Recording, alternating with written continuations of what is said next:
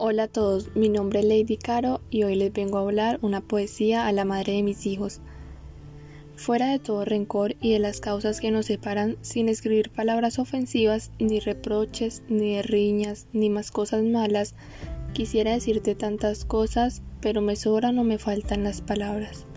Al comenzar el día me falta tu sonrisa, al llegar la noche, la paz de tu mirada, los besos de tus labios todos los días y el decirte cada día los te quiero que guardaba. Me faltan tus gestos que me hacían reír, tus pies, tus manos, tu cuerpo que adorará. Hoy ya no tengo más de ti, ni tus defectos, ni tus manías que me encantaban, ni tus brazos que calor me hacían sentir, ni tus sueños por los que luchabas.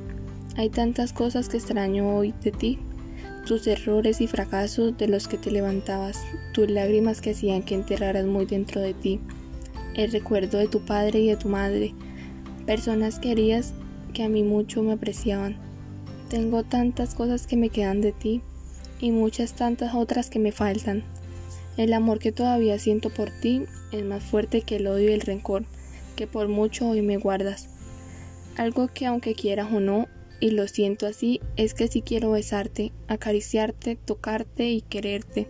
Es la extensión que hiciste de mí nuestros hijos que como parte que son de ti y de mí, a través de ellos y por ellos, por ti y por mí.